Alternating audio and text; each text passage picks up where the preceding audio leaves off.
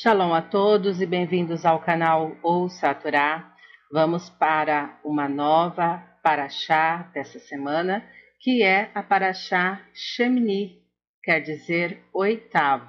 Está no livro Vaikra, capítulo 9, versículo 1, e vai até o capítulo 11, versículo 47.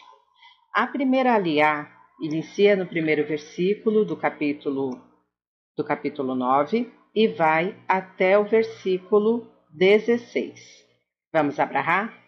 Para o ratado Nai, Eloheinu Meler Haolam, Asher Barrabanu Mikol Ramin, Venatan Lanu et Toratu, para o ratado Nai, Noten Hatorá. Amém. Bendito sejas tu, eterno nosso Deus, Rei do Universo, que nos escolheste dentre todos os povos e nos deste a tua Torá. Bendito sejas tu, eterno, que outorgas a Torá. Amém. E foi no oitavo dia que Moisés chamou a Arão e a seus filhos e aos anciãos de Israel e disse a Arão: Toma para ti um bezerro como oferta de pecado e um carneiro como oferta de elevação sem defeito, e oferece-os diante do Eterno. E aos filhos de Israel falarás dizendo: Tomai um cabrito por oferta de pecado, um bezerro e um cordeiro da idade de um ano sem defeito por oferta de elevação, e um boi e um carneiro por oferta de pazes para sacrificar diante do Eterno, e uma oblação amassada no azeite, porque hoje o Eterno aparecerá a vós. E levaram o que ordenou Moisés diante da tenda da reunião, e chegou-se toda a congregação, e se pôs de pé diante do Eterno. E disse Moisés: Esta é a coisa que ordenou o Eterno que fizesseis e aparecerá a vós a glória do Eterno. E disse Moisés a Arão: Chega-te ao altar e faz a tua oferta de pecado e tua oferta de elevação, e faz a expiação por ti e pelo povo, e faz o sacrifício do povo, e expia por ele como ordenou o Eterno. E chegou-se Arão ao, ao altar, e degolou o bezerro da oferta de pecado, que era dele, e fizeram-lhe chegar os filhos de Arão o sangue e molhou ele seu dedo no sangue e pôs sobre os chifres do altar, e derramou o sangue na base do altar. E o sebo, e os rins, e o diafragma, com uma pequena parte do fígado ligada a ele da oferta de pecado, fez queimar no altar como ordenou o Eterno Moisés.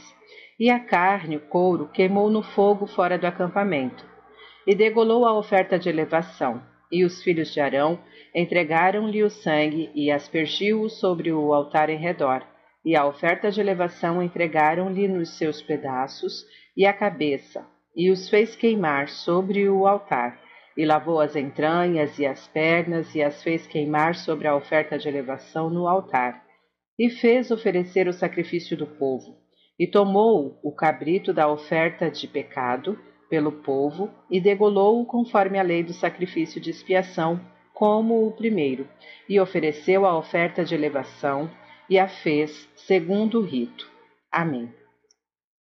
Baruch Adonai Eloheinu melech haolam, asher natan lanu Torah temet, v'haeu lanatah betorreino, Baruch Adonai noten hatorá. Amém. Bendito sejas tu, eterno nosso Deus, Rei do Universo, que nos deste a Torá da verdade, e com ela a vida eterna plantaste em nós.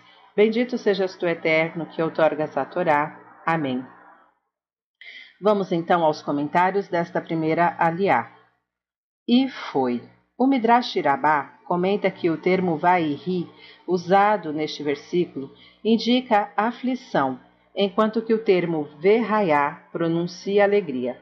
Durante todo o período de construção do tabernáculo, os filhos de Israel viviam em constante tensão, pois não sabiam com certeza se a Sheriná, a onipresença divina, repousaria entre eles e se esta obra erguida para servir como centro espiritual do povo seria do agrado do Eterno, pois não se podiam livrar do pesadelo do abominável ato do, do bezerro de ouro, recém, receando, talvez, não terem ainda conquistado o perdão de Deus.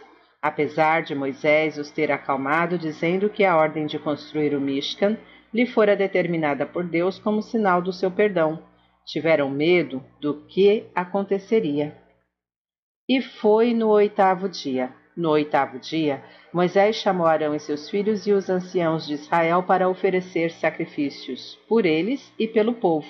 O Midrash relata por que Moisés chamou os anciãos de Israel, apesar de eles não poderem fazer nenhum serviço sacerdotal. Honrar a velhice é obedecer à tradição judaica. Os filhos de Israel são comparados ao pássaro.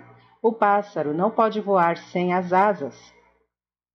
Israel também não dá um passo sem consultar os anciãos. Em todas as conjunturas embaraçosas de sua história, Israel foi sempre guiado e aconselhado por estes. Entretanto, os rabinos também fazem notar que se os velhos não são tão venerados, é porque se considera que a velhice seja um sinônimo de ciência e experiência.